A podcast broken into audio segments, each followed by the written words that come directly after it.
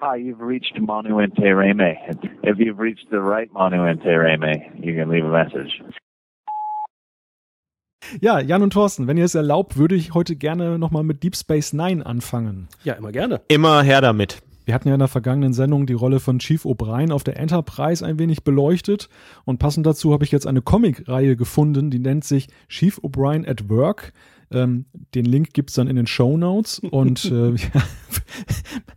das Lachen ist äh, vollkommen angebracht. Äh, das ist ein, in der Tat eine Comicreihe, die eigentlich einen Chief O'Brien zeigt, der da immer hinter seiner Transporterkonsole steht und es passiert da nicht, nicht viel.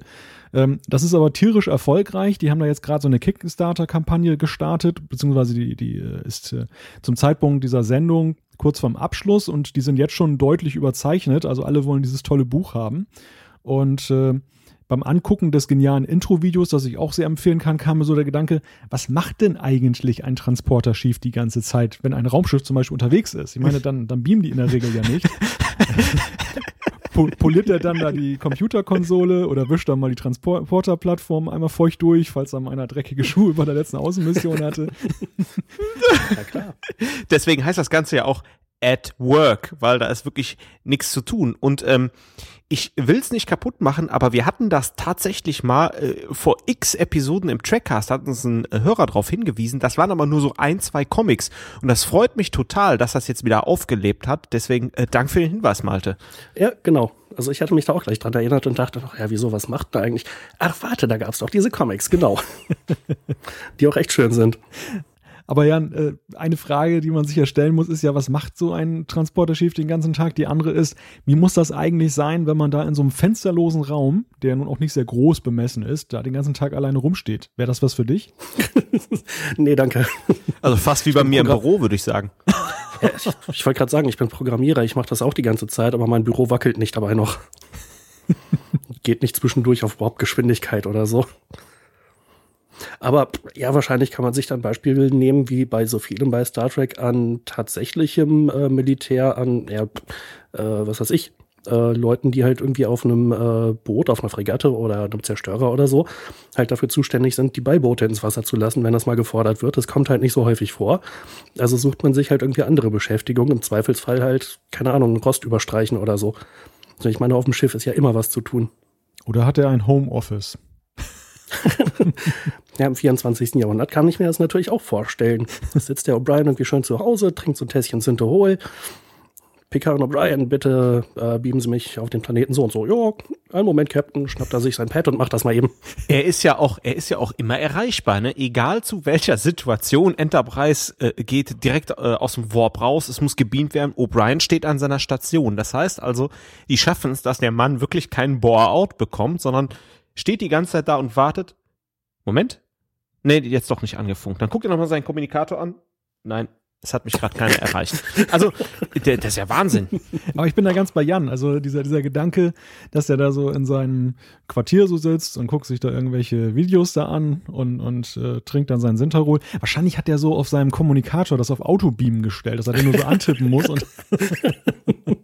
Das wäre praktisch. Ich meine, schlau genug ist er dafür ja auf jeden Fall. Und der ist ja auch ein sehr praxisorientierter Mensch eigentlich. Ein Fuchs. genau. Chief O'Brien.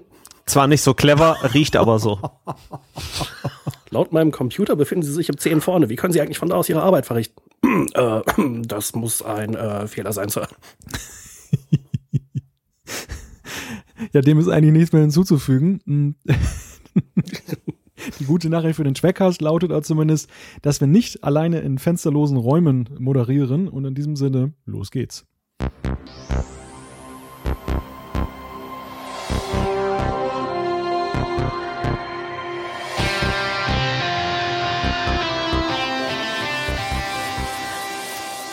Erst Seven of Nine, dann vier Kinder.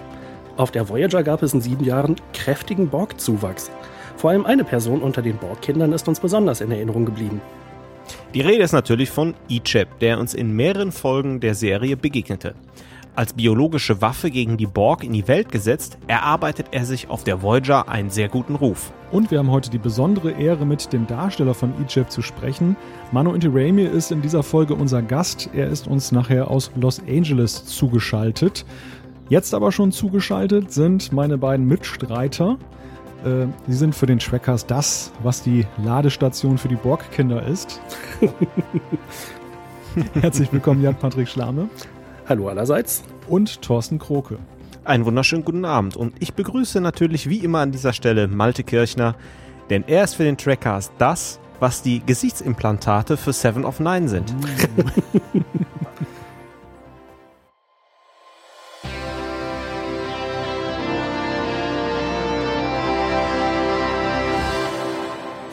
Mich wundert es ja ein wenig, dass es noch nie jemand komisch gefunden hat, dass unsere Intro-Moderation immer so flüssig von einem auf den anderen übergeht. Also fast ja so wie bei den Borg, die ja mit einer Stimme sprechen, aber das nur als Randnotiz. ich, ich glaube, nach 43 Trackcasts sind wir mittlerweile eingespielt. Das ist so der Hive-Mind, der so über uns schwebt. Vermutlich. Vor allem, äh, ich habe immer so ein bisschen Sorge. Ich glaube, das mit den Implantaten hatte ich auch, glaube ich, schon mal, oder? Dass ich, äh, dass wir uns da nicht wiederholen. Uh. Hast du Implantate? nee, aber du, habe ich doch gerade, hab, so habe ich doch gerade eingeleitet. Das wird uns bestimmt jemand melden, wenn hier irgendein Gag zweimal kam. aber ich glaube, so ganz mit einem, äh, mit einer Stimme sprechen wir noch nicht, denn nach dem 43. Trackcast ist ja noch ein bisschen hin. Bis jetzt haben wir erst 42 hinter uns. Touché. das stimmt. Ja, wenn ich dann die Stimmung mal runterreißen dürfte, dann kommen wir nämlich zu den Nachrichten. Äh, oh, ich ahne, worauf es hinausläuft. ja, eine Nachricht, die uns wenige Tage bevor uns, unsere Aufzeichnung hier stattfindet, äh, erreicht hat. Und zwar geht es äh, um eine Voyager-Darstellerin, Jennifer Lien. Habe ich das richtig ausgesprochen? Ich glaube, sie spricht sich Lien, aber ich bin mir nicht sicher. Ich bin ja so der chronische Falschaussprecher von Namen. Eigentlich hätte ich es mir denken können. Immer wenn ich denke, das könnte es sein, dann ist es meistens falsch. Aber gut, Jennifer Lien, äh, Darstellerin von Cass, ist im US-Bundesstaat Tennessee festgenommen worden. Sie hatte sich während eines Streits nackt vor Kindern entblößt. Und ja, was ich auch nicht wusste, ist, dass sie polizeilich gesehen kein unbeschriebenes Blatt ist. Dutzende Vorstrafen und ein beängstigendes Polizeifoto, die erwecken den Eindruck, dass es mit ihr nicht gerade so zum Besten bestellt ist. Ja, Jan, ich glaube, solche Nachrichten suchen bei äh, anderen Star Trek-Darstellern ja ihresgleichen, oder? Ja, gut, bei William Shatner hieß es mal, er hat möglicherweise was damit zu tun, dass seine Frau im Swimmingpool ertrunken ist. Das war vielleicht noch etwas weniger erfreulich. Aber ja, unabhängig davon, jeder Mensch ist halt irgendwie, hat auch irgendwie ein Privatleben und ähm, ja, offensichtlich ist die Meldung jetzt halt irgendwie in die Schlagzeilen gekommen. Aber ansonsten denke ich, was auch mal die Frau tut oder nicht tut, ist eigentlich ihre Sache. Nichtsdestotrotz äh, fand ich bei der Meldung äh, faszinierend. Ähm, auf dem Star Trek Index äh, ist auf jeden Fall auch eine Verlinkung zu der Nachricht. Das Polizeifoto von der, die hätte ich ja im Leben nicht mehr erkannt. Kann es sein, dass das vielleicht einfach jemand anders ist, der so heißt, dass es sich um eine Verwechslung handelt? Nee, nee, das ist die schon, wenn man ganz genau hinguckt. Sie hat auf jeden Fall die Gesichtszüge, nur die Gesichtszüge sehen aus, als, ich hoffe, Jennifer nimmt es mir nicht übel, wenn ich halt mehrere Jahre lang durchgesoffen habe.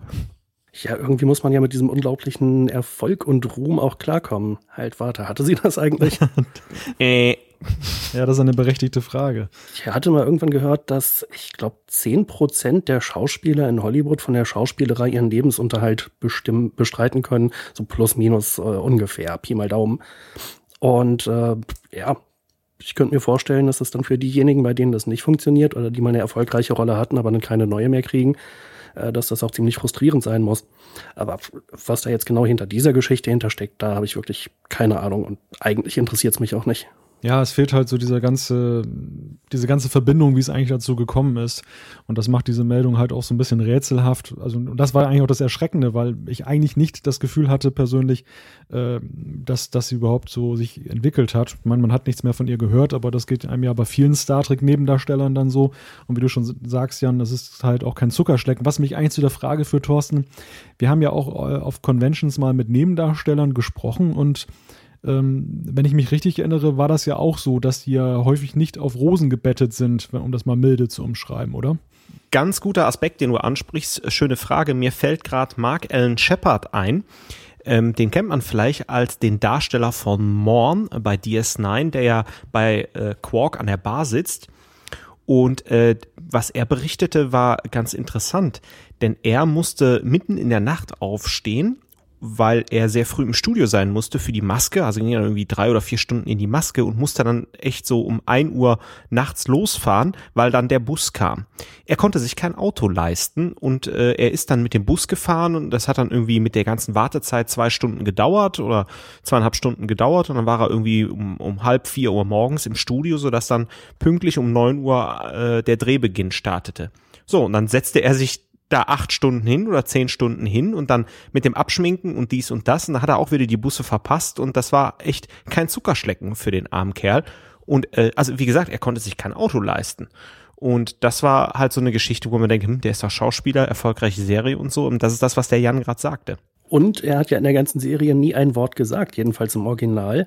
Ich glaube nämlich, wenn man eine Sprechrolle hat, dann fällt man automatisch in einen anderen Tarif und wird erheblich besser bezahlt als so ein, in Anführungszeichen, jetzt Statist. Ja, und äh, Mons, beziehungsweise Marx, sorry, dass ich jetzt Mons sage, Running Gag ist ja, äh, er wurde ja gecastet, weil er den lustigsten Witz in der Galaxie erzählen konnte, der irgendwie gar nicht lustig war und äh, ich ihn auch, nachdem er ihn zweimal erzählt hatte, nicht verstanden hatte. Und, ich bin beruhigt, dass es nicht nur mir so ging. Und ich dann einfach nur, und das war der Witz, und ich dann einfach so total verdutzt dann da stand so, äh, äh, äh, äh, äh ja, danke, äh, wie, wie lustig, äh, nächste Frage. Ich denke auch gerade an Max Grodenchik, den haben wir auch mal auf einer Convention getroffen hier in Deutschland. Und ähm, Mark Allen Shepard ist ja nun so ein Extrembeispiel, weil wie Jan schon sagte, er jetzt auch keine Sprechrolle eingenommen hat. Max Grodenchik, so als Rom, äh, Quarks Bruder in Deep Space Nine, denkt man ja eigentlich, ja gut, der muss doch jetzt aber eigentlich schon ein bisschen besser dastehen. Aber der hat uns ja auch damals geschildert, dass das Ganze nicht so einfach ist, dass da auch so die Engagements dann äh, nach, der, nach dem Ende der Serie fehlten. Und ja, für viele ist das, glaube ich, dann auch so, dass sie eben, und da sind wir auch so ein bisschen bei dieser Geschichte mit den, mit den Star Trek-Projekten, wo ja auch Tim Russ zum Beispiel sehr aktiv ist, ähm, wo einfach dann nochmal ein Anlauf gestartet wird, da irgendwie sich da wieder so ein Engagement ja selber einzurichten und Star Trek wiederzubeleben, zumindest diesen, diese Teilserie, äh, was vielleicht einfach auch der Tatsache geschuldet ist, dass die halt einfach auch ein Stück weit immer noch davon leben oder am, am besten eigentlich leben können. Ja, es ist gut möglich und wir haben es ja auch in Bezug auf die großen, in Anführungszeichen, Stars der Serien schon mal angesprochen.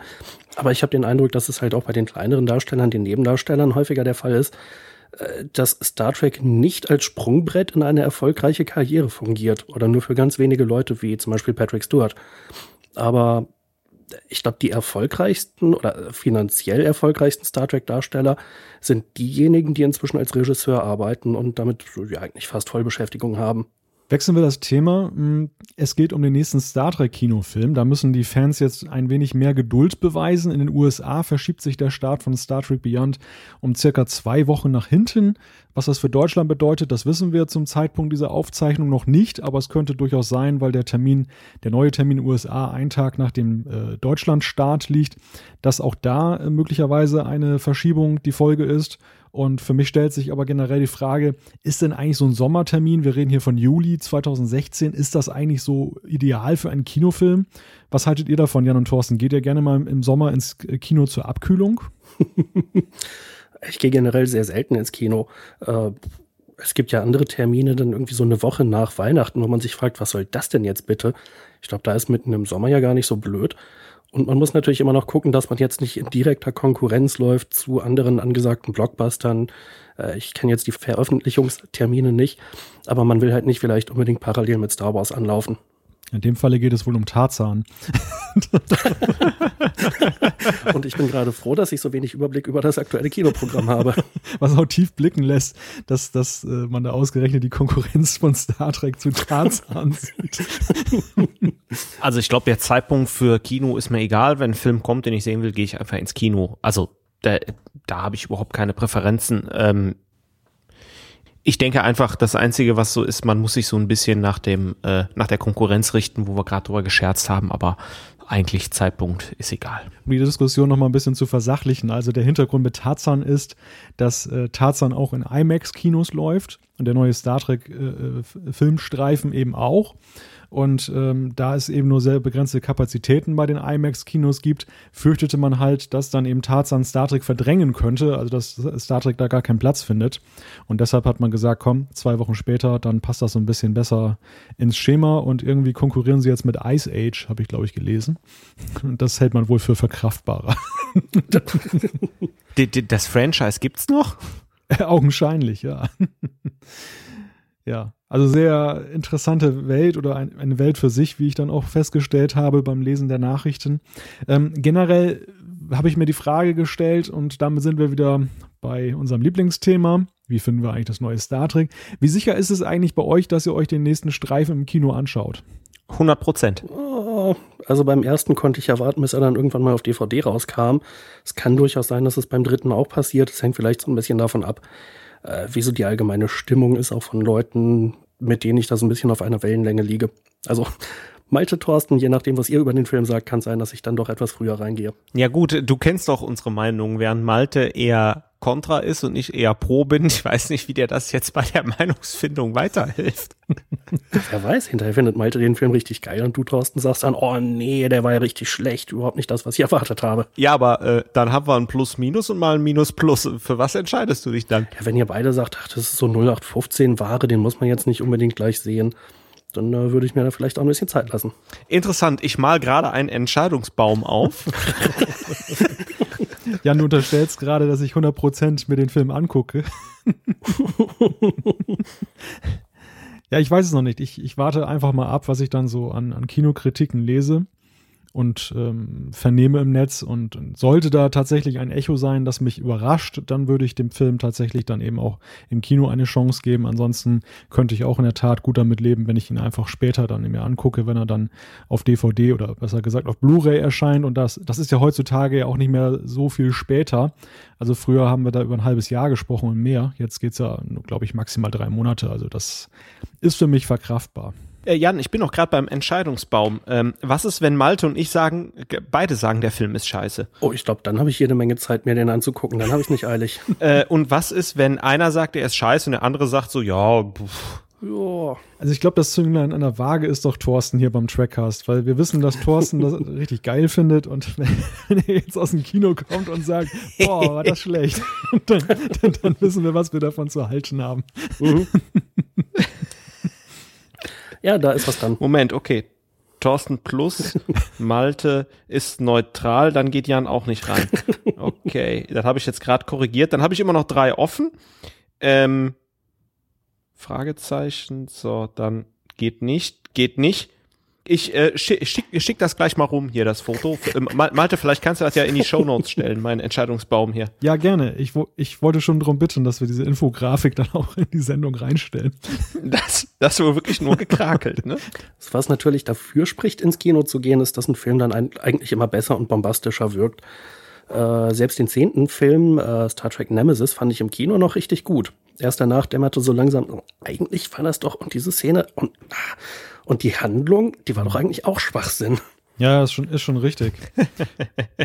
Und ähm, Gut, ich meine, technologisch ist es heutzutage ja so, dass zumindest das Heimkino-Erlebnis dann dem, dem Großkino-Erlebnis in mancherlei Hinsicht nicht mehr so gewaltig nachsteht. Ich denke immer noch an Treffen der Generationen, den fand ich damals im Kino richtig cool optisch.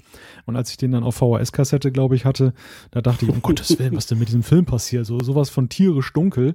Also der ist eigentlich erst durch diese remasterte Version dann erstmal so sehbar geworden zu Hause überhaupt. Mhm. ja, also na gut. Aber ähm, ich glaube, das hat das Zeug zu einem Evergreen-Scherz jetzt, der, der Star Trek Beyond Entscheidungsbaum. das, das sollten wir uns gleich als Domain sichern. Star Trek Beyond äh, äh Entscheidungsbaum.de. Mit oder ohne Bindestriche? Oh, in, in, allen, in allen Schreibweisen und äh, Fassungen. Ja, nun gut. Ich würde sagen, besser kann es nicht mehr werden in den Neuigkeiten. Ähm, deshalb leiten wir mal über zum Hauptthema. Unser heutiges Hauptthema führt uns fernmündlich nach Los Angeles in Kalifornien. Wir freuen uns auf einen ganz besonderen Gast, denn erstmals haben wir einen Darsteller aus Star Trek hier im Trackcast. Es handelt sich um Manu Interami, bekannt als E-Chip aus Star Trek Voyager. Das Gespräch führen wir gleich naheliegenderweise in englischer Sprache. Also wer uns da nicht folgen kann, der sei zumindest darauf verwiesen, dass es im Feedback anschließend wieder in deutscher Sprache weitergeht. Wobei vielleicht eine kurze äh, Vorbemerkung, wenn ihr jetzt vorspult und das coole Interview dann nicht hört, ähm, dann stelle ich mir auch die Frage, wer hört sich den Trackcast an, um nur das Feedback zu hören? Also wer das gemacht hat, bitte kurze Nachricht an uns. Äh, Fände ich auch mal ganz interessant. Stimmt. Die große Trackcast-Hörerbefragung 2015. Was finden Sie am besten? Intro, Neuigkeiten, Hauptthema, Feedback oder Jans Anekdote? 100% stimmt für Jans Anekdote. Dann können wir dicht machen, glaube ich. ja, vor allem, weil mir doch immer nichts einfällt. Ja, das könnte aber gerade der Reiz dieser Anekdote sein und dass sich auch eben viele damit identifizieren können. Achso. Och, dir fällt aber doch schon immer oft was ein. Also von daher. Äh ja, Jan ist auch so ein bisschen so ein Tiefstapler, ne? Na, jetzt muss ich schon überlegen, was ich nachher als Anekdote rauskrame. Im Moment habe ich erst, da fehlt noch die Inspiration. Ich fürchte, wir müssen mal wieder einen Livecast machen, dann könnten die Hörer an dieser Stelle gleich was dazu schreiben. Aber reden wir doch mal mit Manu. genau. Manu, welcome to our show. Yeah, nice to meet you guys too. I I just I barely I, it's my Sunday, so I was sleeping in and I set my clock and somehow I didn't hear it. So I'm glad I woke up. Thanks again uh, for joining us. Yeah, of course. On this uh, special day. Uh, my first question When you signed up for Star Trek, did you realize that uh, people would still be inviting you to podcasts and interviews some 15 years later about it? no, I don't. I don't think I, I quite realized how um, cool of a community and, and how large and um, loyal the fan base was. I mean, I, I knew that you know I was a fan myself of the of the films, of course, from just growing up, and so I knew that I was joining a something big. I was really excited to to to to work on Star Trek, and I was I, I remember being ecstatic the first time I got beamed up, and um, I remember being a little bit let down by the process of getting beamed up and how you know you just you know cameras on and you walk off and yeah. Um, but I remember, you know, um, it was about the fourth or fifth episode that I did. Bob Picardo said something to me about, "Hey, you've been you've been on the show for a little while now. What episode is this?" And I was like, "I think it's my fifth. And and he goes, "You know, you should you should do conventions." yeah. And I, I was like, uh, "What's that?" You know. Um, and he told me, and I was like, "No, I'm not going to go do that. I'm not going to charge people money for my autograph. Um, that's just goofy. And I remember, you know, probably doing another four episodes, and he said again, you know, you really should go check one of these out. People would like to see you, and blah blah blah. And I, I actually, the first convention I did was FedCon in Germany back in I don't know 2001 or 2002 or something like that. Um, maybe 2003. But I remember that was when I realized, oh my god, like this is huge. This is going to be a ride. Um, and it, I can, you know, you can't be more humble. Uh, uh, I mean, you can be a total dick. A lot of actors are, but um, you know, this it it always cracks me up because it's just too awesome to be able to go around the world and and meet people and you know um, have people excited to you know you know this renegades movie was only what like three hundred thousand dollars or something like that? Like it's a really small little film and people were excited to see the character again and um, you can't I, I, I couldn't be more humble and thankful for uh, the just the experience of being on the show because yeah, yeah, the show was fi- more than 15 years ago, and I still get to go to Spain and the Bahamas next year because of the community that likes watching it. yeah. Yeah, you uh, you you mentioned the uh, your your first convention uh, in Germany that was a FedCon. Uh, what was your impression uh, from from the German convention? Is it different to the other ones, or? Yeah, there is something about FedCon. I mean, I it might just be special to to me because it was my first sh- show. Um, and I remember, you know, I got off the, the plane in Frankfurt, and then I took the the train up the Rhine up to Bonn, and Small Born. yeah, uh, beautiful ride, and a, an, um, I was like twenty one or twenty two at the, I guess twenty two at the time, young, and um, I didn't know I was going to have to even get on stage and do a Q and A, and then somebody grabbed me and stuck the microphone in my hand and said, "Hey, walk out there and talk." you know, uh, uh, you know. So it was, uh, and then uh, I, I mean, I remember being completely terrified of what the heck am I going to say for an hour to these people. Um, but th- I remember that I walked out and I just I started telling some story from my childhood about a, a mountain goat that attacked me, and um, I don't know why I told that story, but I had nothing else to tell. I didn't know what the hell to say. Um, but the reception that the people there gave me was just you know I told that story and I I remember that Q and A as being I really wish I had it on video because it it was really touching and people asked some questions that were really touching and I felt like we had an experience together there that was um, uh, poignant. You know, it was spiritual and there was a there was a connection and a sharing there that was pretty powerful.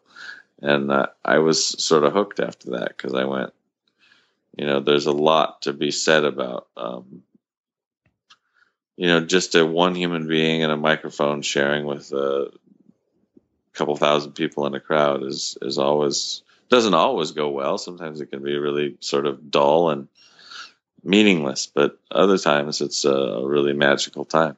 So. Okay, thank you. I'm Um, just rambling. I don't even remember the question I'm answering. when we, we we will we will help you uh, with with another one. So, um, uh, you you remembered Bob Picardo as a fortune fortune teller for for your way to conventions. Um, do you have any contacts to him or to the other cast of Voyager? oh, sure. Yeah, they're all still my friends. Um, in fact, me and Rob Beltran and Bob Picardo and Phillips and Tim Russ uh, worked with Tim a few times since. Um, I have a project that I'm working on that we're going to launch in April that all those guys are joining me on. So, um, you, I mean, you spend two years working with, I spent two years working with them and then, then you end up seeing each other, you know, five to, you know, one to eight times a year at con- conventions. And, um, every, you know, they're all, they all, they have all got such great per- personalities that, um, I, I like them all, you know. Um, unlike One Tree Hill, which was a show I did on the CW, um, th- there were cast members on that show I didn't like, um, sort of, you know. And Voyager was really sort of unique because a lot of times you go on to a, a TV show as a guest star, the regular actors sort of snub their nose at you and tv actors about 70% of them tend to be kind of crappy people Ah, okay. um, and it's unfortunate but true like I, i've noticed in my career that the more famous like film star like leonardo dicaprio like you know major famous you get the the more likely you are to be a pretty cool person and pretty down to earth and and enlightened and giving. And then the the more TV fame kind of people you tend to meet tend to kind of be full of themselves. And I don't know why that is but it's it's about like you know 70% and then you know so 7 out of 10 actors are pretty much just kind of egomaniac self-centered people. And then the other 3 out of the 10 are, are pretty cool but Voyager like was neat in that respect because I, I remember you know the whole cast being very welcoming and they're all people I like. So yeah, we're all friends still. I'd like to uh, get back to the beginning. Uh, how did you uh, sign up for the show? Was it just a ordinary audition, or was there anything uh, special about it? There was a little bit of serendipity or um, magic about how I got that role. Um, I had done a film called Senseless two years before with Marlon Wayans and David Spade, where Marlon Wayans gets super senses, and it was a terrible movie. Um, and I was, you know, just a, I just had a small part in it, and it, but it was my first uh, film. And the guy that cast its name is Ron Surma, and he he cast Star Trek. And so when I got the part in the film, I, I it was just one day's work. I was playing. Uh, they were mocking that scene in Pulp Fiction where um, he gets, she goes out from the overdose, and they have to come and save her. You know. Um, With that uh, scary big needle thing. Yeah, that big needle scene. So they were basically doing um, you know, making fun of that scene, and I was the guy with the needle. Um, and the, and it was a you know dumb little scene, but I had never done a film before, and I was nervous and and really was bad. I kept putting the needle in front of my fla- face and blocking the camera. And the director, um, who who I have much respect for, she's awesome. So I don't mean to trash her, um, but she came in yelling and screaming at me and who the hell is this actor we hired and what the hell is wrong with you? And you know um, and i almost quit acting because i was like oh my god i don't think i can do this. I'm not cut out for it um, blah blah blah. And two years later my agent and ron surma were sitting in a in a in a uh, salon getting a manicure pedicure across from each other when the role was available. And my agent said hey you should see my actor Manu for that part, and and the casting director said, "No way! I I heard what happened on Senseless. He's horrible." Um, and my agent got pissed because I had done a couple jobs since, and I'd done really well. And he said, "You know, I've changed. He's he's grown. He's done some things. He's a lot better than he was. You have to see him again." And he got mad, and the lady that was doing his pedicure cut his foot. And he used that as an excuse to push the casting director Ron Surma. He goes, "Look, I cut my fucking foot. you know, you're gonna Weird. see my you're gonna see my client. Damn it."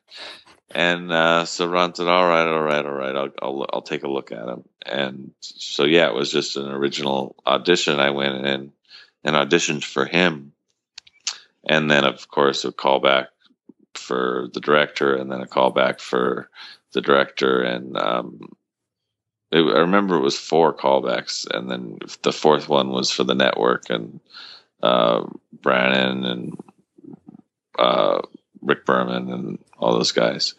Um, a couple of these suits from Paramount, and then finally got the got the role. But I remember I was auditioning for the the other role too. That's sort of a poignant bit of information too, because I, I was trying to play the the bad guy that died in that episode.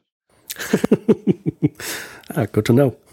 I, you know, so I got the phone call that hey, you didn't get the part, but they want to give you the other character, that the, the Borg number two. You know, and I remember being depressed. I was like, oh man, I didn't get the, the cool bad guy role. I get to be this. Um, but you know, of course, little did I know that that would turn into Icheb and last two seasons. So it was always when you get on a, a, a television show, it's a lot of luck and a, a, a few stories of how it happened. And um, a lot of things have to go right for you to get the job. That uh, answers part of my follow up question. Uh, had a pretty big role of the Borg children. So, at when, uh, at what point uh, did they tell you that uh, you were going to uh, have a recurring role and uh, appear again and again? Never. In fact, every time I got a script, I would read it, and if you notice, for all the Icheb episode episodes, especially the ones where he wasn't just uh, you know a few scenes in the episode, but it was an episode based around his character, um, the A story. He almost died. so Oh, Okay. yeah, every time you look at, I mean, I remember I opened um, Child's Play, and they were sending me back to my parents, and I was like, ah, they're getting rid of me. God damn it. And at the very end of the episode, you know, Voyager comes back and saves me, and I was like, "Oh, great, still on the show." and then I wouldn't get a phone call for a couple weeks. That they'd do a couple episodes, and you noticed about season six th- through season seven, I was on about every other other episode. I think I did thirteen, and I got cut out of two of them. Um, and they they would just say hey thanks and i would leave and i would wonder when the next episode was happening and a couple weeks later i'd get a phone call and i'd get a script and i'd read it and the next script was imperfection where i gave the cortical node to seven of nine and i was like oh they're killing me. He's going to die. And and so they kept writing these scripts where i was like almost going to die and i kept you know and even in q2 i i he looks like he's going to die at the end, but then Q saves his life. Um, so they just sort of kept me hanging by a, a thread, you know, and then suddenly we were at the end of season seven, and they they gave me that one last scene in, in the final episode, and I ended up staying on the ship. You know, the beginning of season seven, they send all the kids home. And so I open page one and they say the children are going home. And I'm like, oh, no. But, they, you know, Yeah. they send the other, they send the rest of them home, but they left me on board. And it was like that constantly. So they never really said, hey, you're going to be around for a while. And uh, did you ever get any background information later on by any of the of the writers, uh, if that was on purpose, or d- did they have some kind of a plan and they just neglected neglected to tell you and, about it? knowing this business now like I do, I think they probably had a plan to keep the character around and like they after the they tested me out with with Child's Play episode and they saw that you know ratings were good and that I could I was a decent actor, I could carry an episode, blah blah blah. I think they knew that they were going to keep the character um but they didn't want to pay me like they didn't want to make me a, a, a regular cast member. Um, so it's sort of a technique that you know because if my agent knew at that point that the plan in the writers room was to keep me to the end of the next season he would try to get me a big big contract. And they were trying to avoid paying a big big contract. I think t- two days two years before they they had uh you know let go of a, a cast member um and they couldn't afford especially on season seven when everybody was getting paid huge money. I think Jeri was getting like a million an episode or whatever. Um the captain as well. Um they couldn't afford to pay anybody else any big money to keep you know the show was tapped out. So i think that was sort of I don't know for sure, but knowing this town and the way things are done, I think it was like, let's pay this kid well, but not, let's not give him a big contract or we can't keep the character on board. Yeah. You, you've you've mentioned uh, that uh, in the seventh season you are almost uh, on several episodes uh, on board and on cast. Uh, do you dreamed of uh, to be a main cast for for example? Honestly, I, I don't mean to sound like a, a braggadocio or um, an ass, but I kind of do consider myself main cast, even though I wasn't on the opening credits every, you know, for that final Mhm. season.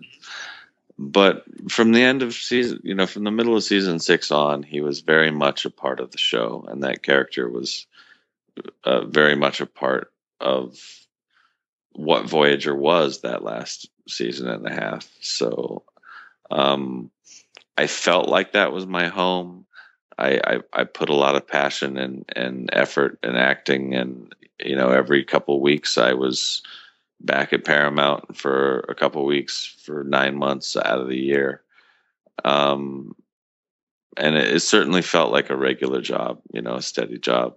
Um, and the cast me and the cast took to each other really well. I, I worked with everybody quite a bit. The the only character I didn't spend a whole lot of time working with was Robert Beltran and um, Tim Russ. I didn't work a whole lot with, but everyone else, you know, we did quite a number of scenes together. And so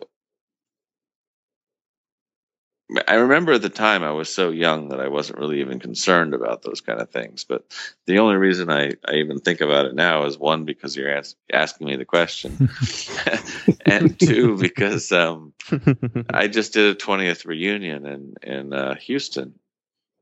And I was, you know, on stage with my castmates, uh, uh, you know, and then uh, we went and did the 20th reunion in Vegas and I assumed I would be on stage with my castmates, and they didn't include me in the in the stage presentation. And I I remember feeling, you know, I was hurt by that. I was like, "What do you mean?" And they were like, "Well, you weren't main title cast, so, so some some kind of main cast."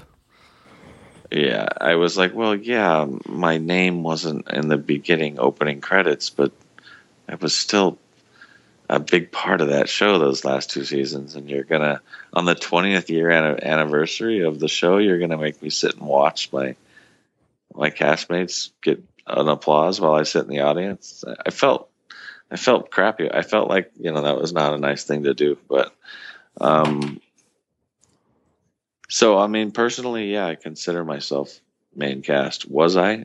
Uh, technically no would you say that Voyager was a springboard for your career as an actor? Sure. Yeah. I mean, it opened up a lot of doors that I should have walked through. Um, back at the time, I was more concerned with being in my young 20s, and I was kind of a punk rock kid, and I was more concerned with getting wasted and having sex and partying. Um, which is a, a, bummer because I smartened up around, you know, 27, 28 years old. But I spent probably like 22 to, to 27 not doing a whole lot but partying. And friends of mine at the time, you know, I used to run around with, I won't mention all their names, but about eight bona fide right now movie stars. Um, that I mean, I remember I, I auditioned for Spider Man, I auditioned for Anakin, I auditioned for Lord of the Rings. I was in that club of oh, actors. And, and Anakin Skywalker. Wow. Yeah. I mean, I was a young actor at the time that Hollywood was taking notice of, but I was too hungover every time I auditioned to break through to that next level. Um, so yeah, Star Trek definitely opened doors. I just didn't walk through them because I was uh, too concerned with being young and having fun. Um, and still to this day, um, it helps uh, to have been on that show, and it just it, I it it sort of has a a reputation for being a show that hires you know talented actors and um, not just pretty people. And so it's it's I still get work based off of I mean, I did the movie Fortress a couple years back, and they hired me straight away just because of uh, the Star Trek connection. You spoke about your convention experiences. Um, how would you describe your relationship to the fans? For many actors, it's just a job, and they keep some kind of distance to the fans. How about you? I'm not fake. There are there are these actors, and it pisses me off. And I, I I'll be at a convention and and I get angry sometimes because I'll be sitting backstage with everybody that's been invited, and you know, a third of them, maybe a half of them, are kind of being hoity-toity and laughing and sometimes even mocking the fans just after they went out on stage and and went, "Oh, I love all you guys so much," and and backstage they're laughing and and disrespecting the whole really being an ass you know? I've see i see that all the time. Just acting very like famous. And the bottom line is nobody at conventions besides maybe patrick stewart is actually famous in my book Hmm. you know what i mean like a movie star Mhm. and he's a sweetheart. So, who are these people to act like they're somebody important that someone should run and go get them a cup of coffee, um, and then you know hide from the fly in and get paid, you know, a, a large sum of money, and then hide from the fans in in their room the whole time do their stage performance. Hi, I love everybody. Thanks so much for coming. You guys are wonderful. Sign, sign, sign. Goodbye. Um, I despise those people. I and I, I think I don't under, I don't even understand why they go to conventions because if you don't enjoy the fan base, um, what are you doing going to these things? Um, the, to me, the whole point is to share the experience, the culture. You know, even in even in in America, it's neat to go to a different city and see what what it's like. The culture of Atlanta is like compared to the people in New Orleans, compared to the people in New York. You know, um, and especially going to Europe. What are you doing hiding from the people? I, I don't know. I don't get it. Um, I remember I was recently. Where was I? Where was that? Um, oh, it was FedCon last year. Okay. yeah, and I remember just sitting backstage and you know just being pissed at a good you know third of the actors that were there because they were being so oh you wouldn't have believed that I had to do this and I had to fly business class and and oh my god these two fans and uh, I could I, I just had to get back to my room because they were so you know just arrogance you know um I remember sitting there in my chair just going, You people are so freaking arrogant and two faced. Because then they go out on stage and they say all these sweet, beautiful things. And I'm like, You know, why don't you fucking just be real? I, I, so I try to do my best to be who I am and not apologize for it. And I find it really difficult actually to do that because I'm 37, you know. Um, and people sometimes come to these shows with their families and their kids and i'm a punk rock guy and a sort of anti um, I, i'm not really happy with my country I, I don't like what america stands for i i have a filthy mouth um, my sense of humor is dark um, so they they're expecting to come and meet sweet little Icheb, and I'm not that person. You know? um, and so it's it's been difficult for me um, at conventions. Sort of, I've had to learn how to be myself um, when I do Q and A's because uh, for a long time there, I felt like you know a couple times I got kicked out or I got never invited back, and I had to figure out a way that I could be myself and and not feel like I had to change my personality to suit what people that ran the shows or that came to the shows wanted me to be like, you know. But do you think that some visitors have wrong expectations about the actors? That they, they want to, that they act like the the yeah the, the characters in the show, but they are real people. They they are quite different, like you described it. Yeah, I mean, I remember I, I did a show recently in Missouri, and I made some joke on stage. It was really actually, I do hold my tongue a bit up there still because I do understand. Look, it's a, in some respects, it's a family event, and people bring their kids and and etc. So I can't get on stage and say, I don't know if we can cuss on this show, but you know, a bunch of bad words and nasty things, and you, it, Jerry Doyle gets away with it, but then you know that's Jerry Doyle. Um, I, I, but yeah, this this family. I made some joke about having a Borg penis and what it would be like to have a Borg penis, and and it was funny, you know, and the, the crowd laughed. But there was a, a family that was really kind of, that had brought their two kids, and they went to the convention organizers after my talk and and said they wanted their money back, and they came to meet Icheb, and I I spoke on stage about things that were, you know, foul and their children shouldn't have heard, and um, to those people, I, you know, and always in the beginning of my talks, I always say, look, you know, um, I'm, I'm a 37 years old. I'm a man. I, I may, I have a filthy, I always warn everybody, you know, I say, if you, if you brought your kids uh, to this, you might want to take them out now because I, I tend to say things that are honest and, um, maybe adult subject matter and I, I don't want to offend anybody. So early warning, and um, here we go. you know, um, Well, it's more funny when it's rated, I think.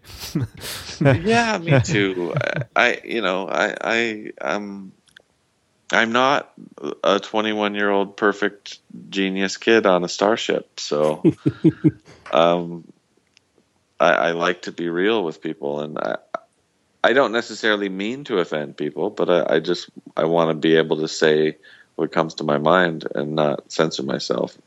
And I spent a couple years censoring myself, and it felt really uh, it hurt my heart to do that. You know, I felt like I was you know uh, taking a paycheck, being like some of these fake actors that I don't like that come in and really sort of even not only dislike the fan base but are scared of them and uh, uh, you know weirded out by them and think that they're all geeks and think you know Well, we just- are. yeah but but but then like they think they're above you in some way you know um just because somebody's a geek and somebody's not a geek doesn't mean that they can't hang out together or they can't communicate or they can't laugh together and be human. You know any anytime you put a label on somebody you take away the their humanity. And you know some of these actors think that they're somehow above the people that watch their show. It's like you watch tv too you know why do you think you're better than these people? Um, and Ho- Hollywood reached this thema, uh, the uh, this theme. They do a show about four geeks and one blonde uh, hottie. You know, what is that? What show? Big Bang Theory. oh big bang theory. Okay yeah. I i haven't seen enough of that show to to to uh, talk about it. I've never seen it. I, I think i watched like uh, 10 minutes of it or something once with a, a couple girls that were uh, fans of uh, you know Star Trek fans, but Yeah, it's it's uh, funny. Uh, some jokes are about Star Trek, and some cast member, uh, Brent Spiner, for example, are in this show. yeah, I've heard a few a few people have done guest spots on it, and I'm sure it's a great show because you know it's been on the air for so long. But I, for some reason, I don't watch a lot of network TV. I don't watch a lot of shows on the the networks. I I tend to watch more like uh, I actually watch a lot of movies. I like HBO, Showtime, Netflix. Um, I'm a big fan of films, um, but t- TV has gotten darker and more adult, and uh, the cable networks and and Netflix and um, have st- have released, you know, like a Game of Thrones and uh, The Sopranos and those those type of.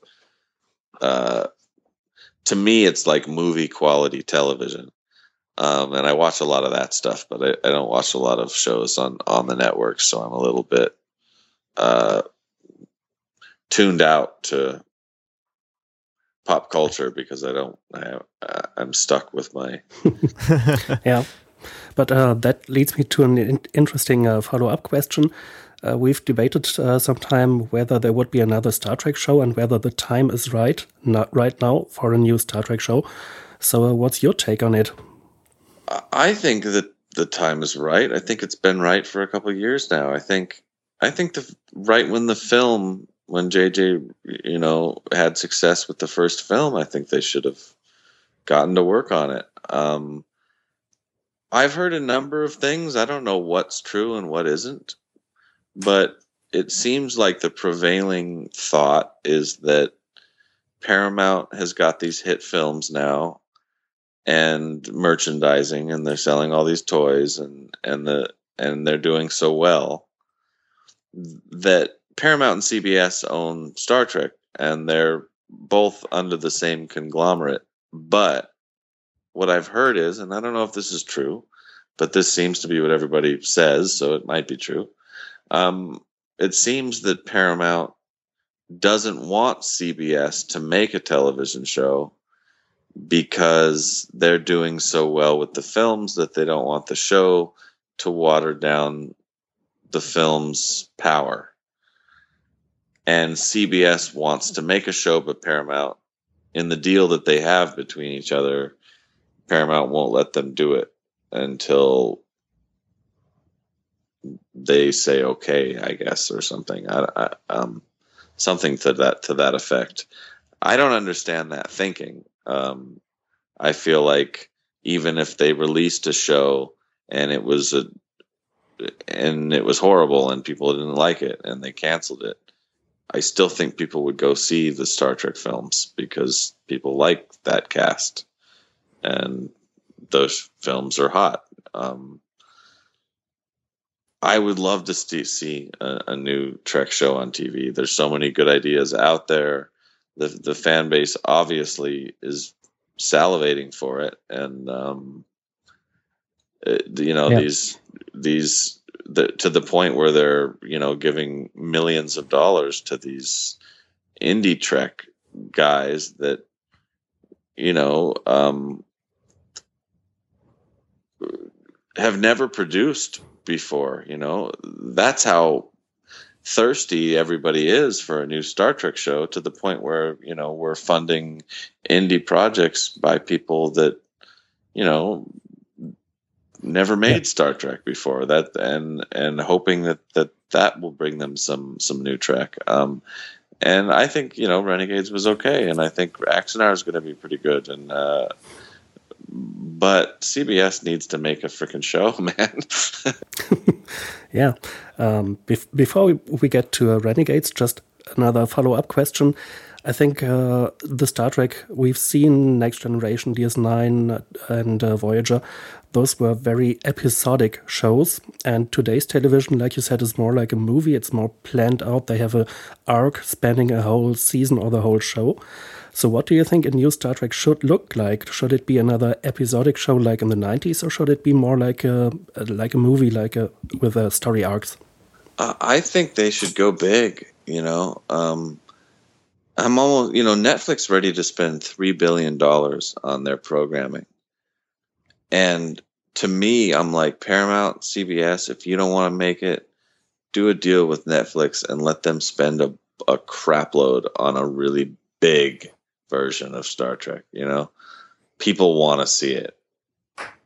Um, that's what the networks are scared of. They don't want to, making sci-fi and making it well costs real money. And I think the Voyager episodes and by season seven were three million plus uh, an episode sometimes. And I, I think I think it's warranted. Um, and it'll it'd be even more expensive today, of course. You know that was a long time ago. So I'd like to see. You know, I always thought the idea of Academy was a good idea to show the base on Earth and what was happening on Earth, and at the same time, you would have a couple of ships that were maybe um, going on away missions from Earth or reporting back and you would sometimes follow the ships, sometimes follow what was happening on Earth. You know, make it big, make it massive in scope. And what would be neat about that is you could have, um, you know, maybe not even academy, but the school where you would go to join Starfleet, but also the main headquarters on planet Earth and, and what that was all about. And at the same time, also have ship episodes that dealt with who you know um, ships leaving Earth, and also make like a, maybe a main ship, a main crew that was maybe a, a the biggest, best ship out there, and what it was doing. Um, and it wouldn't be too hard to just use the same ship and change the set dressings. The art department could make one ship appear like three, you know. Um, I would like to see him. Yeah, I would like to see a massive scope, huge budget Star Trek. I think everybody would. Um, and I'd like to see something that that's different from hey, it's just another ship with a new cast out there do doing something. Um, that's why I thought the Renegades idea was so was so good. It was something new. It was you know um, whether it was executed well. Did, do I think it was a perfect movie? No. Do I think they had enough money to make their idea? No. Um, do I think that the the idea was a good one? Yeah. You know, um, I, I'd love to see just a, a new take on the Star Trek universe that wasn't just seven new people on a on the Enterprise.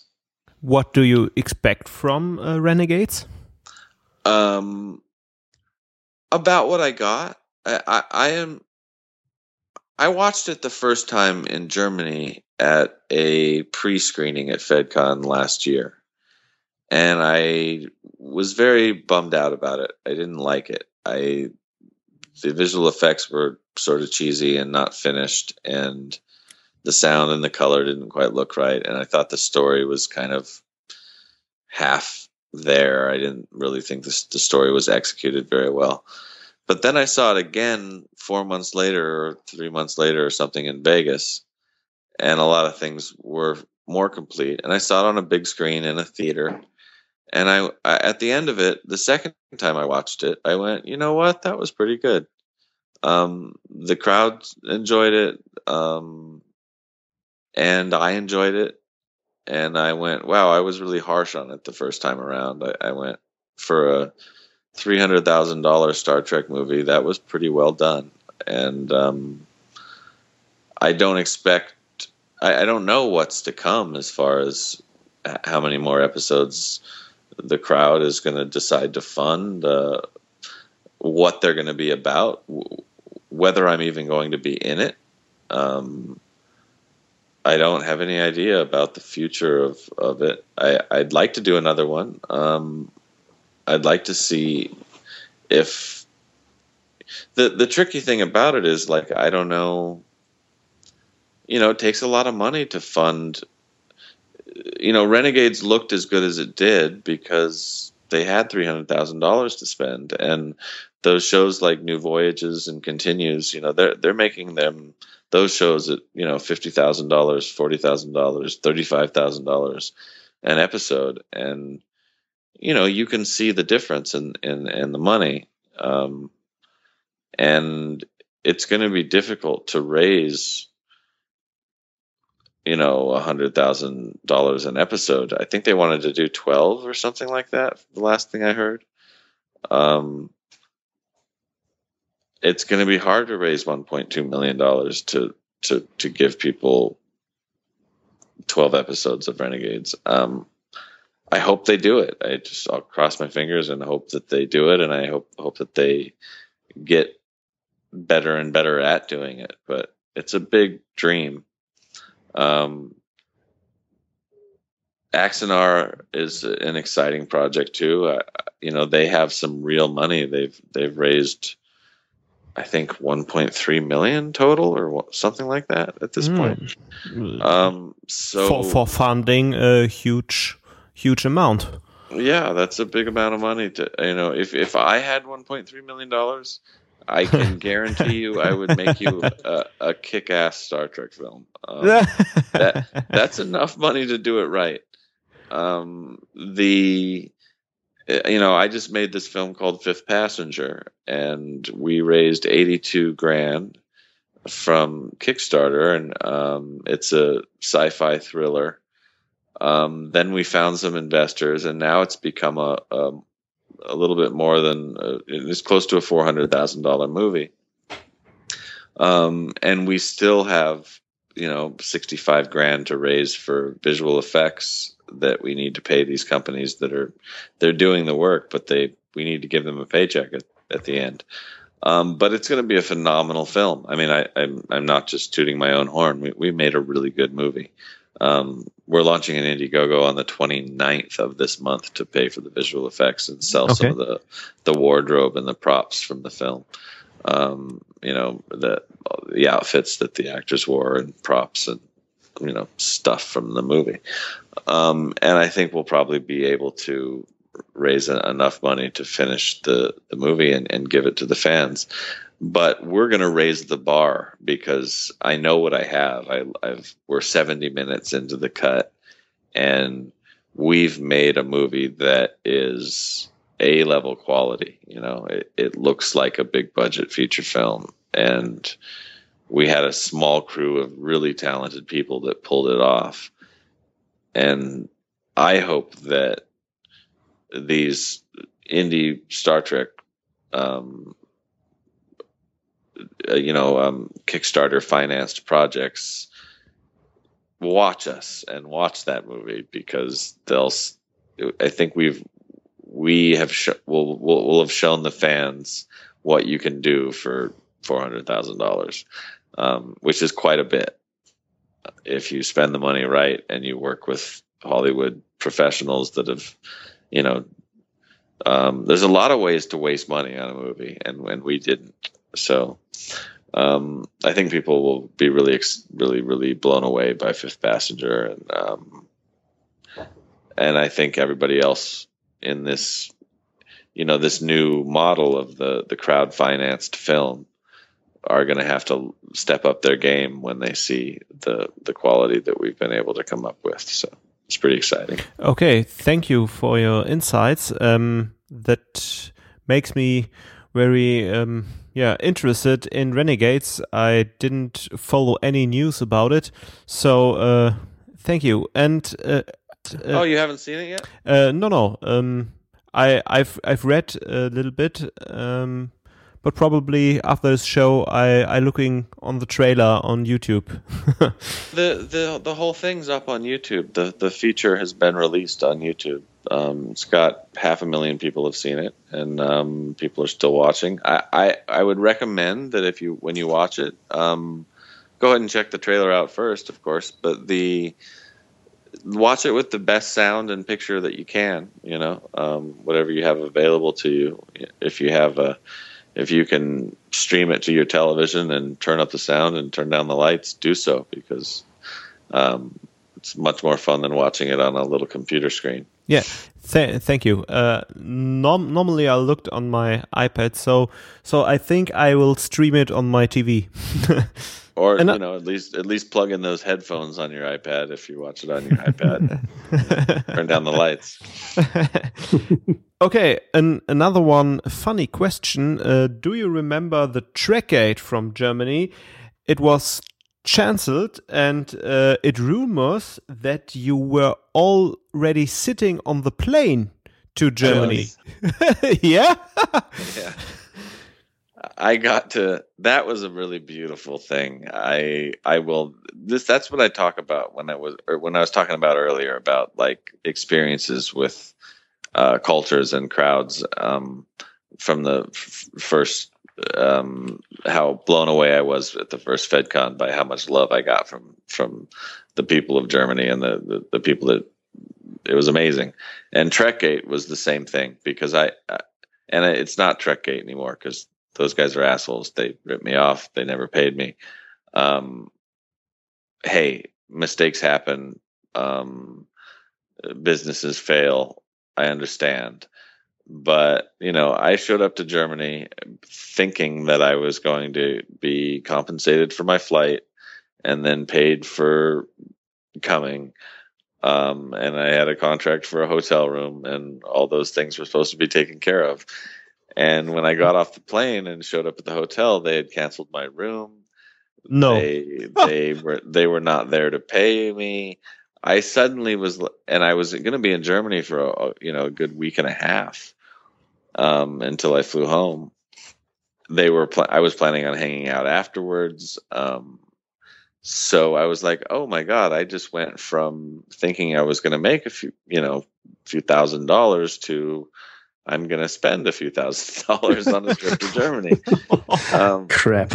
you know, so I remember it was just it was amazing because I just went on face. I I, I heard that, that there were a few fans that came anyway, and and they were in the hotel because Trekgate had canceled their um had not given refunds to people, so they were like, "Hell, we're gonna why don't why don't we come to Dusseldorf anyway? We've already bought the room, we've already paid for this, why not?"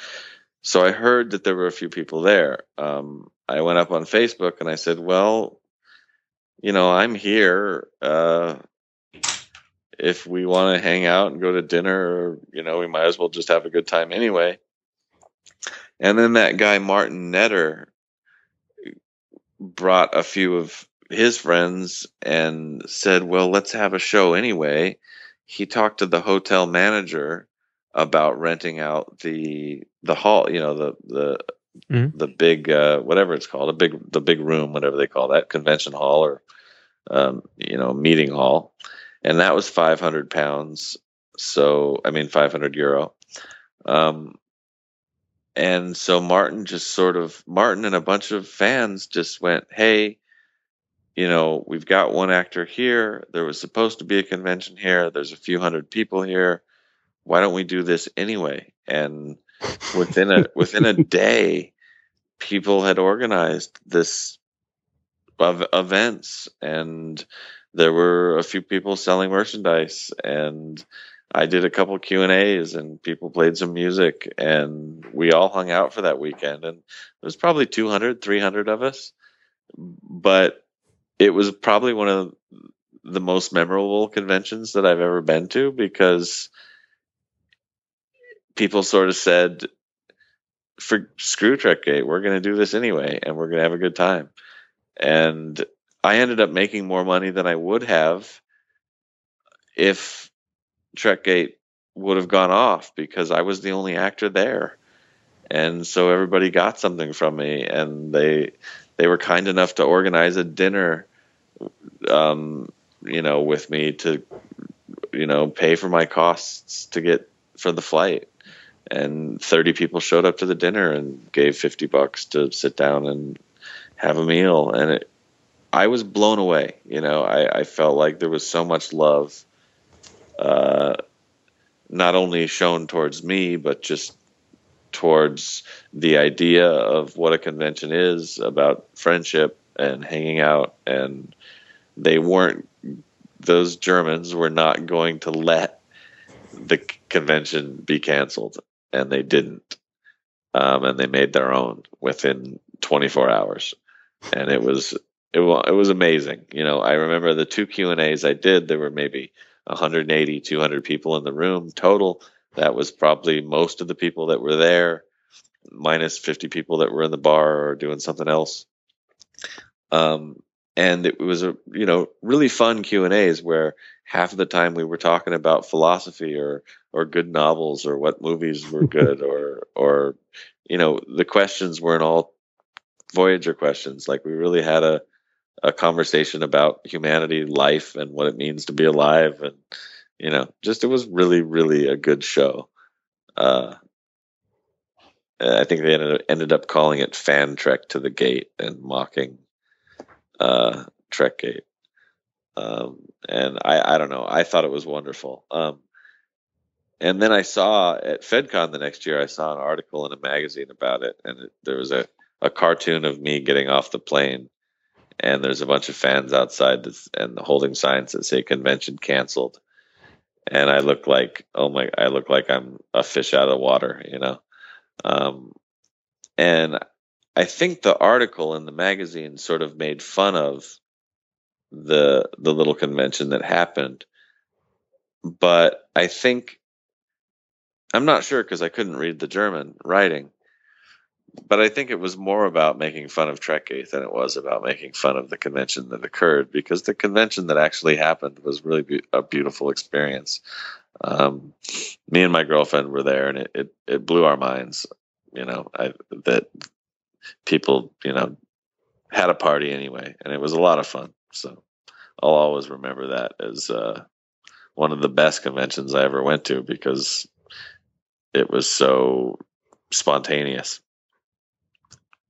I won't, but you know what was so cool about that too was that those 300 fans or so, I know all of them now. You know, it was so Yeah. small and so powerful that I, you know, I actually got to meet everybody there and get to know them.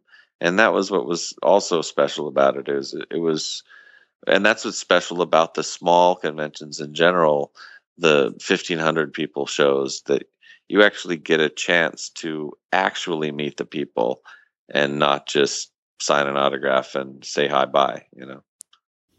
I'm actually impressed by both the story, but also by the fact that you told us that you have to uh, the, the flight to Germany yeah, that you have to pay it yourself. I always thought that uh, the the org- organization uh, uh, pays it for you in advance.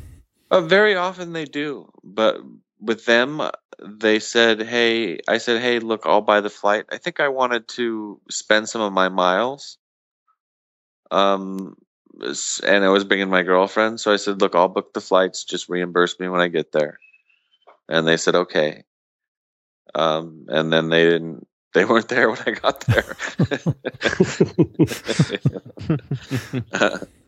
I called the guy on the phone a couple times and he said that he was going to pay me back, but then he stopped picking up his phone and then his phone became somebody else's phone. So, What? yeah. Not a good sign.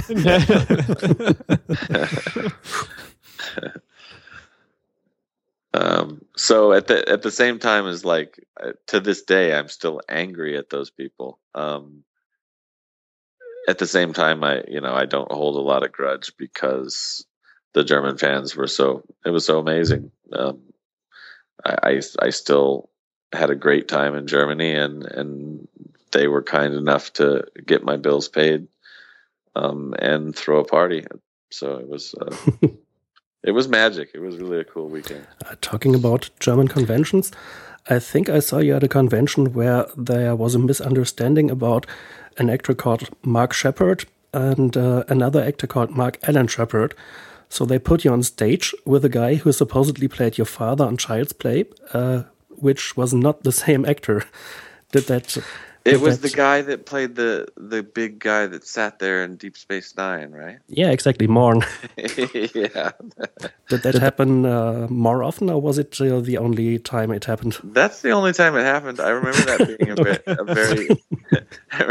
I remember that being a very odd Q and A. Was that in Germany? Yeah, I think so. Was Because that at like only- Galileo or something? yeah, Yeah. Yeah, I was there. It was that panel quite just weird. being very strange because neither of us knew each other and neither of us knew we were on the same show. And so we couldn't really work off of each other very well because neither of us knew each other's character. Um, I, I, I barely even remember that happening, but it did. you know, um, I, that guy's a sweet guy. Uh, and I'm surprised. You know, I'm always jealous of Mark Sheppard because he has gone on to do so many things in so many different sci-fi shows. And I was like, "Hey, man, you you know, you just played my dad once on Voyager. Why do you get to go be on every damn show on TV?" and, and uh, you know, I don't. I'm like, that's not fair. Um, but he's a great actor, that guy, Mark Sheppard. Um, really good at the bad guy stuff.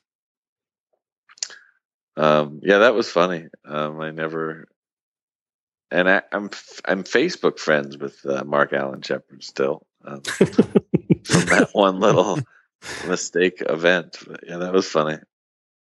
Yeah. You know, I've been to Germany a number of times. I'm coming back again this year, um, uh, next year, I mean.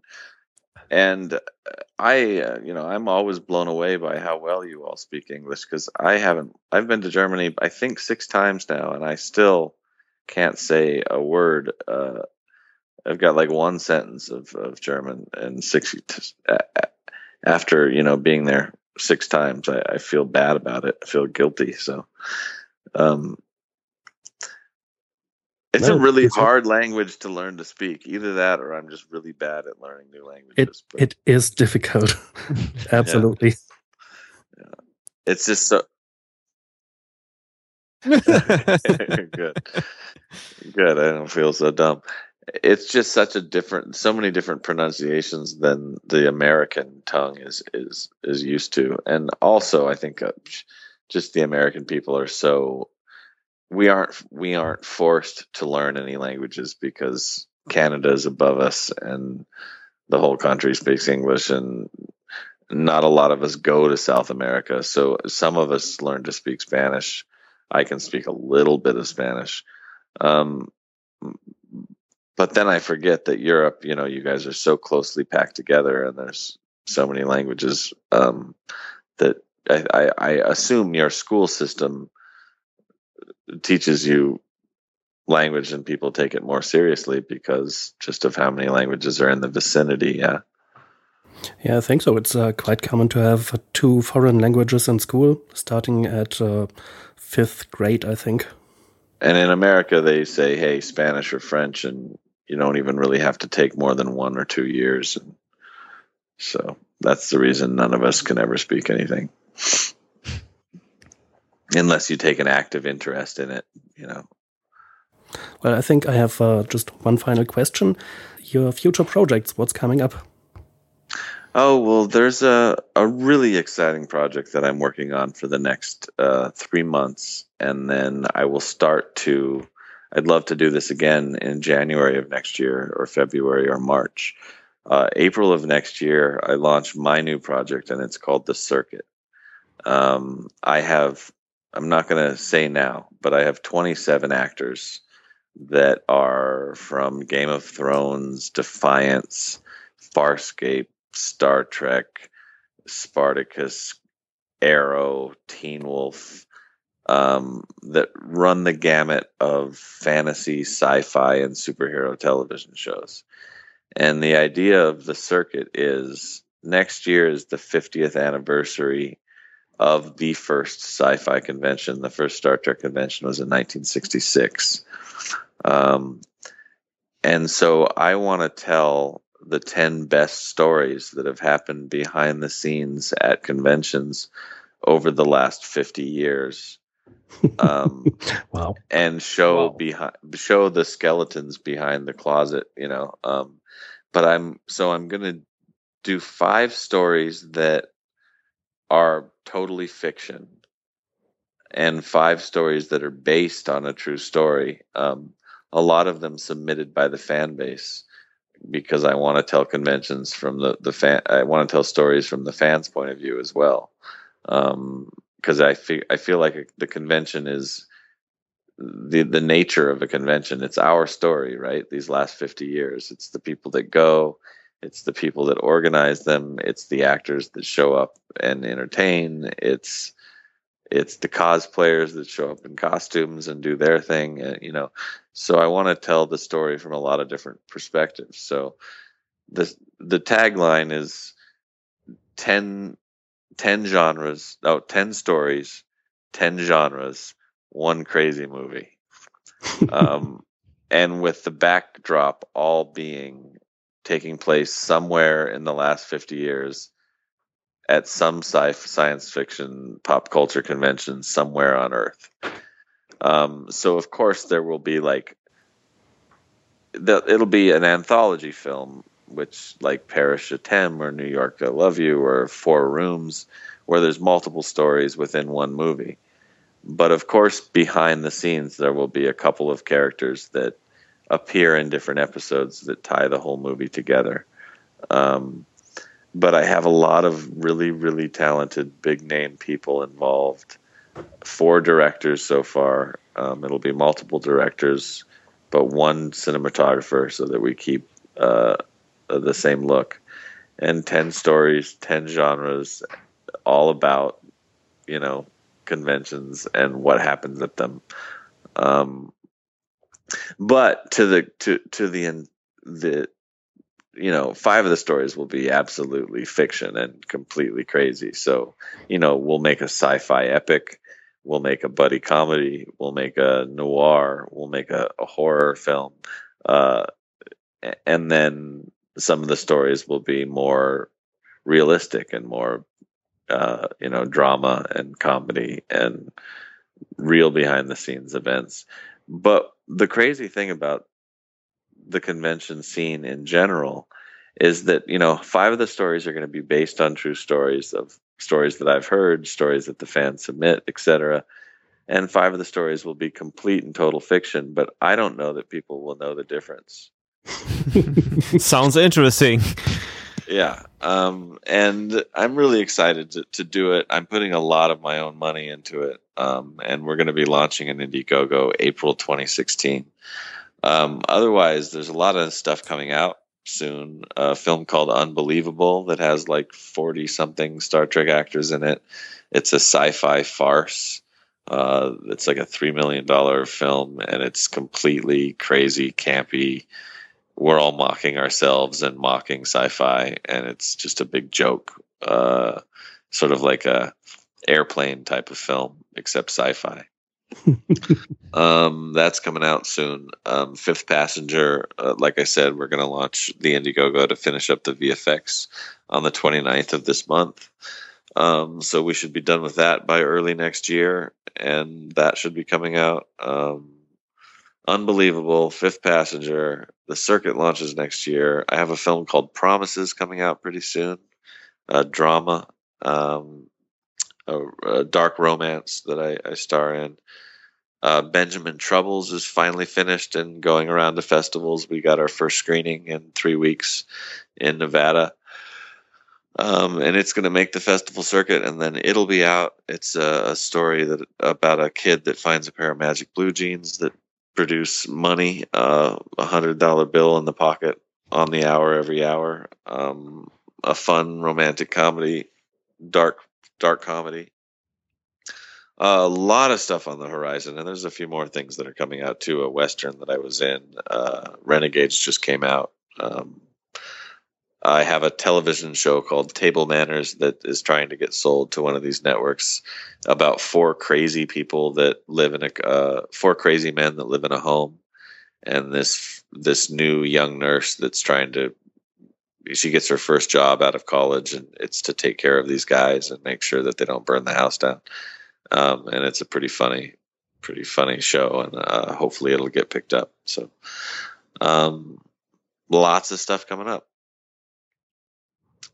And if anybody you know wants to see all the projects I'm involved in, they can always just go to my IMDb um, and see what's what's next. We'll have a link in our show notes. All right, cool. Sounds like really busy times for you. Thank you very much Yeah. that you t- took the time for us and, and joined us in our show.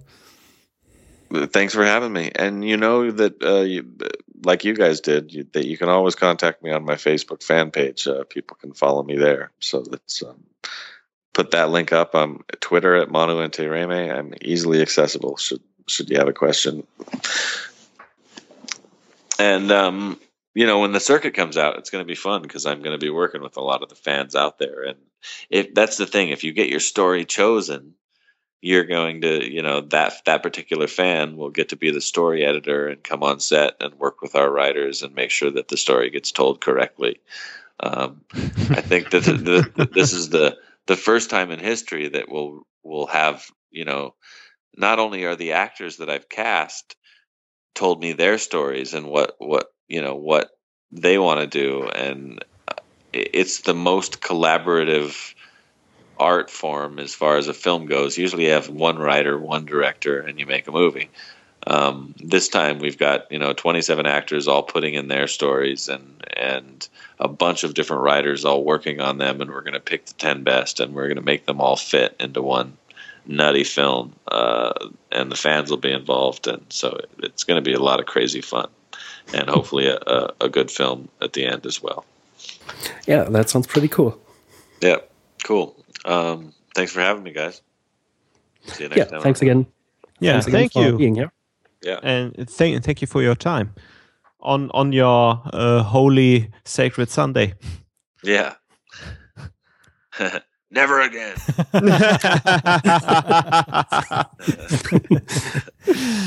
Alright.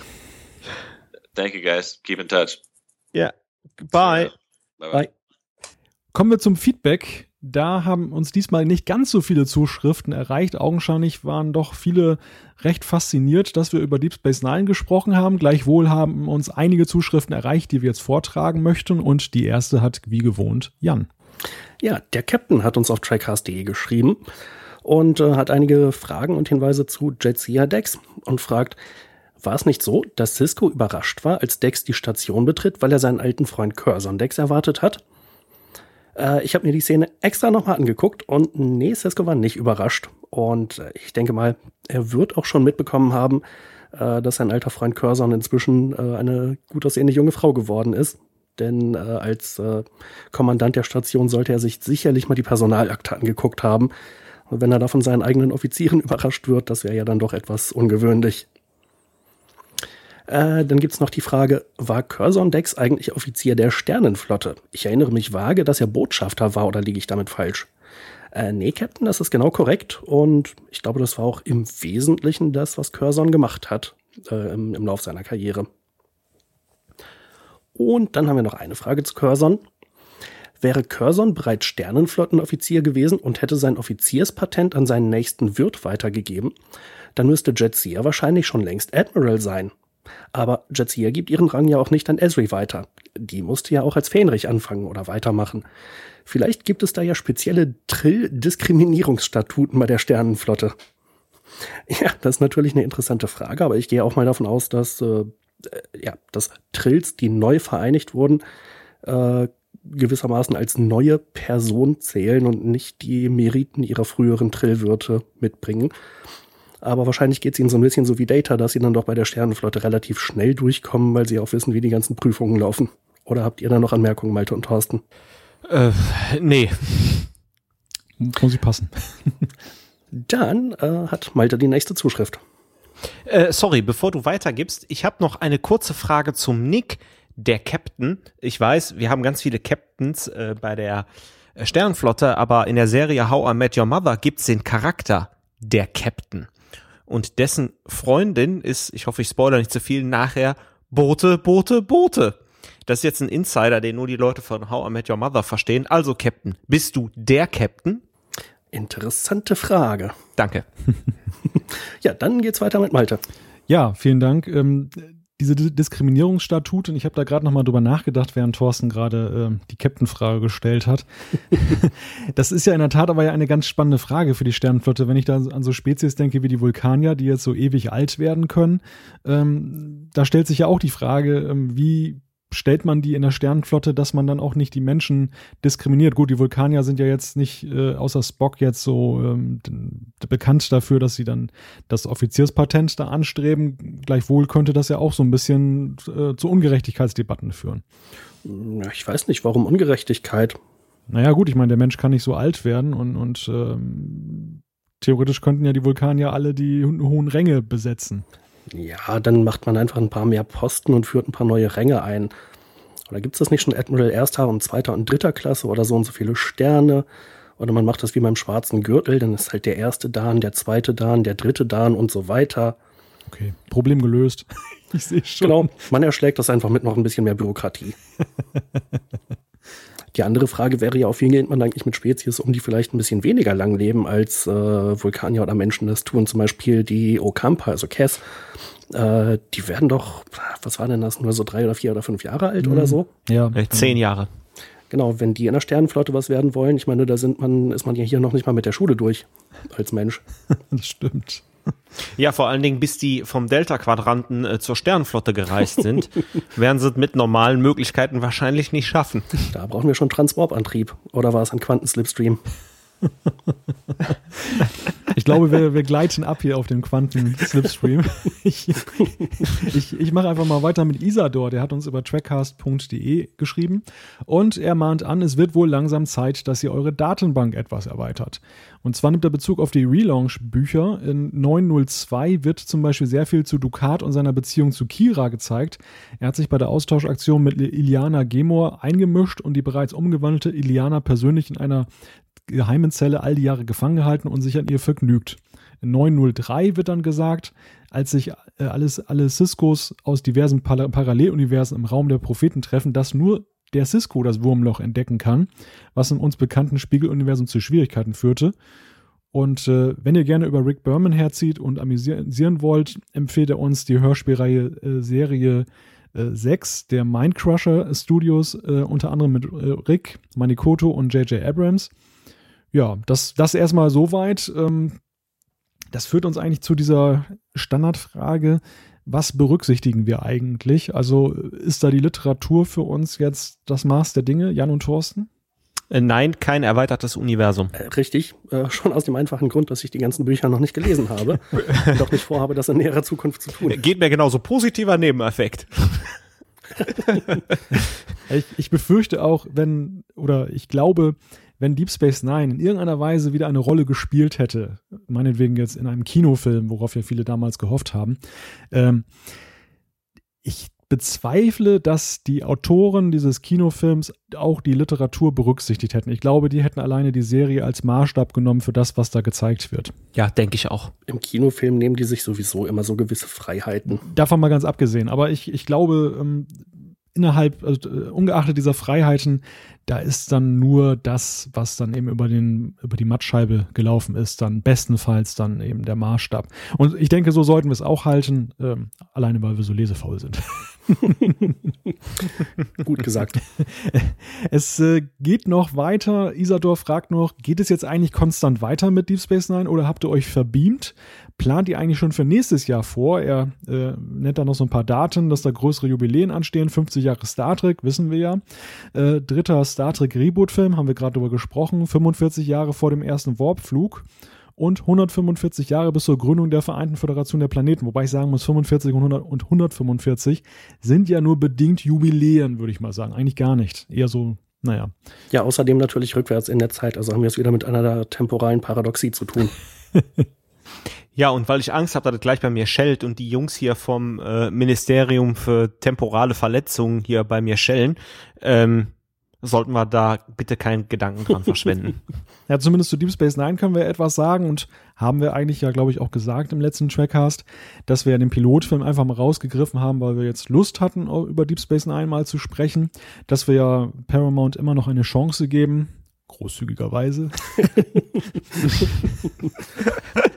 Also Freunde, wenn ihr DS9 in HD rausbringen wollt, dann gebt jetzt ein bisschen Gas, ne? Es wird eng. Wir haben extra auf euch gewartet.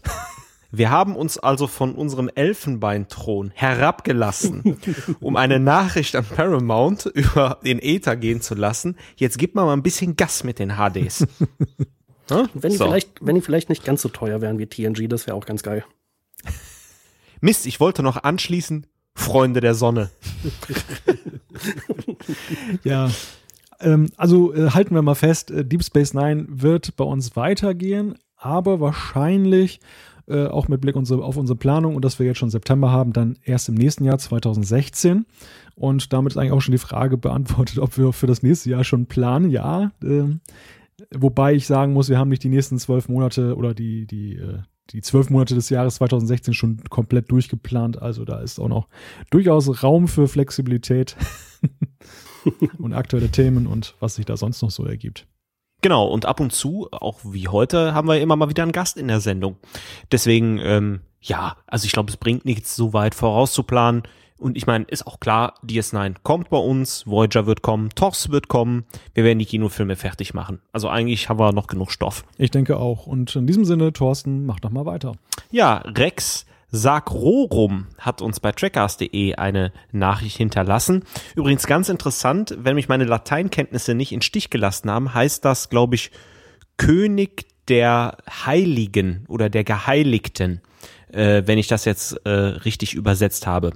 Und das passt auch zu seiner Nachricht. Toller Cracker, Trackcast, wie gewohnt. Aber Jesus ist für die Christen kein Art Prophet oder Abgesandter gewesen. Klammern, das ist ja für die Moslems, Klammer zu. Ich sag nur Dreifaltigkeit. Ein schwer nachvollziehbares, recht abstraktes Konzept. Es ist aber halt so, mit einem zwinkernden Smiley. So, und jetzt hast du mich aber wirklich kalt erwischt, Rex. Ähm, so kirchlich bin ich überhaupt nicht gut drauf. Ich denke mal, das war mit der Anspielung von uns in der letzten Sendung, dass so Cisco so eine Art äh, Jesus als Abgesandter war. Vielleicht war der Vergleich gar nicht passend, aber ähm, ja, so der, der, der Heilige, der jetzt kommt. Oder wollt ihr noch was dazu sagen? Ja, ich ahnte ja schon in dem Moment, wo ich es ausgesprochen hatte, dass das äh, Zuschriften nach sich ziehen wird. Na, insofern ist es ja jetzt äh, richtig gestellt. Ja, also äh, Religion augenscheinlich ein unsicheres Parkett für mich. ich ich lasse das mal besser in Zukunft. Dann lassen wir den Jan noch mal weitermachen. Ja, wir hatten ja äh, letztes Mal eine Zuschrift von Element 115 und äh, dazu nimmt, äh, hat jetzt Jonas Eintopf etwas geschrieben und meint, ach ja, wenn ich mich nicht ganz täusche, ist Element 115 der Stoff, mit dem angeblich der Antrieb von UFOs betrieben wird. Das Element wurde als erster von einem Typ namens Bob Lazar erwähnt, wiederum angeblich, in der Area 51 an Raumschiff, äh, der in Area 51 an Raumschiffen herumgeschraubt hat. Jahre später konnte dann auch tatsächlich nachgewiesen werden, dass es das Zeug tatsächlich gibt. Wer hätte gedacht, dass ich diesen Schnipsel unnötigen Wissens jemals irgendwo nutzen kann? Grüße von Jonas Eintopf. ja, sehr schöne Zuschrift. Und eine Replik darauf hat gleich Malte am Start.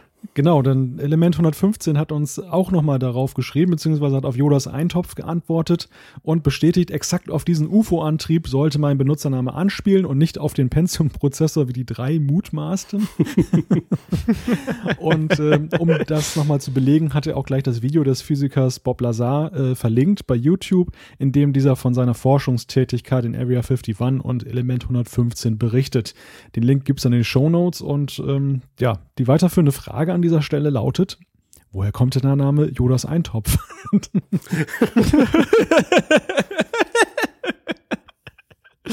Ah, sehr schön. Das könnte eine neue Rubrik im Trackcast werden, das lustige, lustige Benutzernamen Bingo. ja, ich glaube, da haben wir schon eine ganze Menge gesammelt. Zumindest bei einem Namen besteht, glaube ich, kein Zweifel daran, was er bedeuten soll. Und da hat Thorsten jetzt die Zuschrift. Genau, wir haben eine Zuschrift von One of These Geeks bekommen bei trackcast.de, eine etwas längere Zuschrift. Er diskutiert ähm, Picard und Cisco im Abgesandten, gehe ich jetzt nicht näher drauf ein, aber auf zwei weitere Punkte. Ähm, in eurer Charakteraufzählung fehlte aber noch Keiko O'Brien. Ich weiß aber jetzt nicht mehr, ob sie auch im Pilotfilm schon dabei war. Mit ihr äh, gab es später auch gute Folgen, wie zum Beispiel Blasphemie oder O'Briens Identität. Ähm, Keiko war im Pilotfilm nicht dabei, gebe ich dir aber recht. Sie hat auch ihre Momente in äh, Deep Space Nine.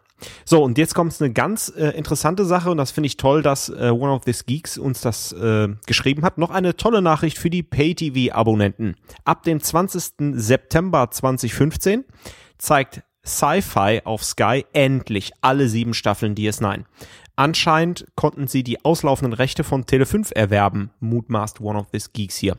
Endlich kann man DS9 freitags bis sonntags mit je vier Folgen am Stück ohne Werbung genießen. Wurde aber auch langsamer Zeit, findet er. Ja, danke für den Hinweis. Ähm, ja, werden wir auf jeden Fall auch nochmal äh, in den Show Notes oder auch sonst nochmal ganz kurz erwähnen.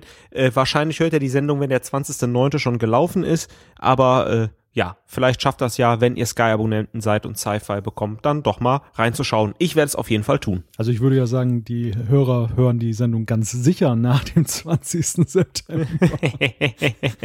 Ansonsten hätten wir eine noch viel größere temporale Paradoxie als alle zuvor genannten. ja, ich habe mal wieder ein bisschen geschlafen, ist aber auch schon spät heute. Gut, Jan macht weiter. Genau, Stefan hat uns eine E-Mail geschrieben. Hallo, ihr drei von der Trackcast-Tankstelle. Auf eurem letzten Trackcast zum Thema DS9 gibt es eigentlich nur eine Antwort. Browser öffnen, Adresse eines bekannten Online-Händlers eingeben, Deep Space Nine die komplette Serie DVD-Box bestellen, warten, warten, Paket aufmachen und freuen. Siehe Bild. Das werden wir sicherlich in die Shownotes packen. Grüße von der Couch, Stefan. PS, Oh mein Gott, das sind 7664 Minuten Deep Space Nine. Das wird eine harte Woche. ja, finde ich prima. Äh, viel Spaß beim Anschauen. Ja, ausgesprochen vorbildlich, würde ich sagen. Ja, also äh, wenn wir dafür sorgen, dass er halt quasi sich Deep Space Nine neu reinzieht, genial.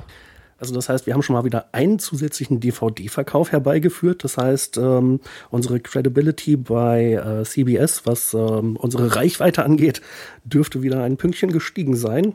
Wir können ja die Gelegenheit nochmal nutzen, um zu sagen, dass wir uns total über DS9 als HD-Fassung freuen würden. Wahrscheinlich im CEO-Meeting äh, sind wir schon in eigener Posten dann, wenn dann diese die, die Flipcharts an die Wand gestellt werden. Ja, und jetzt denke ich gerade an House of Cards, wahrscheinlich unter dem Untertitel Our New Target. Let's destroy them. Na gut, dann äh, bricht das Feedback an dieser Stelle auf wie ein Kartenhaus in sich zusammen. Ich würde auch sagen, Denn, ein, uh, ich glaube, das war die letzte Zuschrift. ein wunderbares Schlusswort. ja, und damit nähern wir uns auch schon wieder dem Ende des Trackcasts. Ähm, Jan, hast du vielleicht noch eine Anekdote parat? Ah, das kommt jetzt überraschend. Nee, heute nicht. Dann vertagen wir uns auf nächstes Mal. Gibt es von eurer Seite noch was hinzuzufügen? Ich denke, wir haben das Thema erschöpfend und äh, ausgiebig behandelt. Keine weiteren Fragen, euer Ehren.